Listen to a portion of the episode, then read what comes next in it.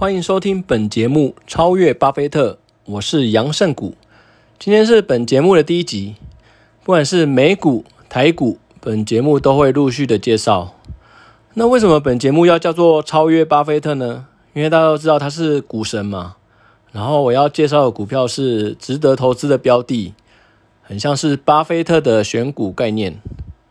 也就是说，要尽量避免风险，保住本金。让投入的资金可以持续的成长。在超越巴菲特系列中，会介绍三十档左右的美股成长股，还有超过二十档以上的标股。本集第一集就介绍众人所知的苹果股票，美股代号 AAPL。先讲一下近二十年的情况，从两千年一月到二零零九年年底，平均有二十三 percent 的年复率，报酬率有七百二十 percent。二零一零年一月到二零一五年十二月年底，平均有二十 percent 的年复利，报酬率有两百五十 percent。二零一六年一月到今年的一月，平均有四十 percent 的年复利，报酬率有四百六十二 percent。那么为什么要用 Apple 的产品呢？因为好用嘛，然后没有病毒，城市很封闭。那另外，Apple 公司订阅制的产品其实都很赚钱，例如 Apple Music、Apple TV、游戏，还有整合在一起的 Apple One 等。那么有一些人可能觉得说，订阅制的这些月费没有多少钱就订的，啊，也有可能忘了取消订阅，偶尔用而已，所以没有在乎这一点钱。那么另外，苹果的产品它有 iMac 桌机、笔电，还有 iPhone，还有听音乐的 iPad。iPad，还有耳机 AirPods，还有运动用的 Apple Watch，到未来的 Apple Car。那有了 Apple Car 之后，乘坐在后座的客人可以享用 Apple 的媒体服务，以及很多五 G 运用的联想，有相当大的想象空间。那么，苹果 iPhone 十二开始创造出新的照片，例如 MagSafe 有磁力的皮革卡套。而有些人是说它这个设计是很烂，但是我是觉得说它这个发明算是一个多出来的东西。那另一方面也可以帮苹果增加营收。那好不好用就见仁见智，我是觉得还不差啦。然后另外 iPad 它也有出一个巧控键盘，那有我觉得也是很有创意。那对整个 iPad 都改观了。那虽然 iPad 没办法整个取代 MacBook。但是我觉得功能上已经很接近了，而且又有玩乐的功能。那么，另外 iPhone 跟 Android 手机、Android 的手机来相比的话，是 iPhone 相对的抗跌，它比较有保值性。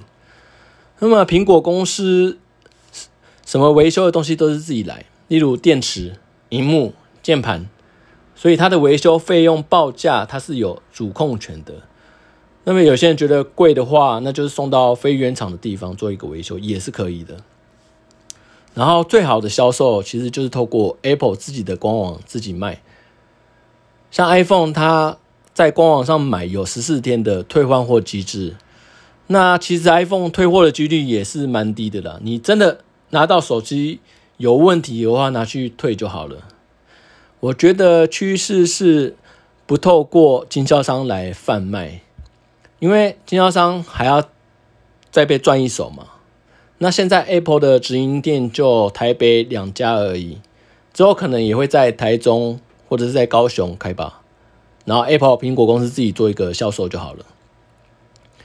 那以 iPhone 来讲，有的人每年会换新机，iPhone 一出他就换新机，那我身边的朋友是平均大概都是用两到三年以上。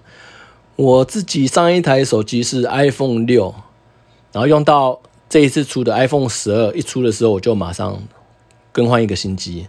那途中是有换过一次原厂的电池，那可想而知是相当的耐操。有些人觉得说 iPhone 它的拍照没有很强，其他他牌的手机拍照画质会更好。我是觉得说 iPhone 它是有自己的强项。比如说用手机来摄影啊，或者是拍电影啊，还有拍照后的后置编辑。那另外我是很看好未来的 Apple Car。那假设 Apple 营收要大幅成长的话，需要靠 Apple Car 来全面提升它的营收的部分。像 Apple Car 之后搞不好，拥有 Apple Car 的人需要每两年就换一次轮胎的话，那 Apple 搞不好它也会自己出一个原厂的轮胎。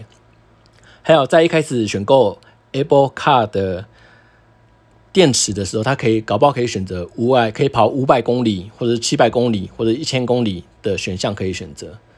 那另外部分，另外一部分的话，就是可以透过 OTA 做一个线上的升级。比如说，他客人原本是买五百公里可以跑五百公里的电池容量，但是买一买后悔之后，他可以用 OTA 线上升级，然后付费之后可以选择升级到一千公里的电池。那另外一部分就是还有一个 OTA 线上做一个软体的更新。那么苹果会好多久是不知道了，但是目前来看变坏的几率不高，只要有创新的产品出现后就能。拉高营收，那么投资要投资多久呢？比如说一个月或者是半年，我的建议是说至少要投资两年以上。那好的股票呢，它只会越来越贵而已。那么为什么要投资股票呢？跟你自行开店创业，又或者是投资不动产不动产来讲的话，我觉得投资不动产的话是需要一个大笔的资金。而且它只能选一个标的物，不可能啊这边买一点啊那边要买一点。还有另外一个就是投资不动产的话，它的换线速度不够快。那么刚刚有提到，就是说你要开店创业的话，必须要资金嘛。比如说你加盟一个饮料店好了，比如说一百万，那你投入的这些钱之后，做装潢啊、设备啊。还有一些人事成本，还有每个月要付的租金，这些都是要考虑进去的。重点是，还有一个另外的重点就是你自己需要花时间来做经营。比如说，你开饮料店，一个月三十天好了，那你要休几休几天？你不可能周休二日二日嘛？那你另外一部分就是管理人，也是一个很大的问题。比如说，你有一个新进的员工，或者是。店长啊，或者是里面的员工，你都必须要花时间来教育，做一个管理。那么现在大学生毕业后，因为疫情的影响，没办法去留学或是游学的人，可能就是直接上班找工作了。我觉得投资的起步，比如啦，假设啦，跟父母借钱，或者是父母提供给孩子一百万，做一个投资的起步，我是觉得会比较快的。然后最重要的一部分就是选股。选股是一个很大的一个重点，你选对好的股票，你就持续抱着就对了。好，本节目就到这里，欢迎你留言，拜拜。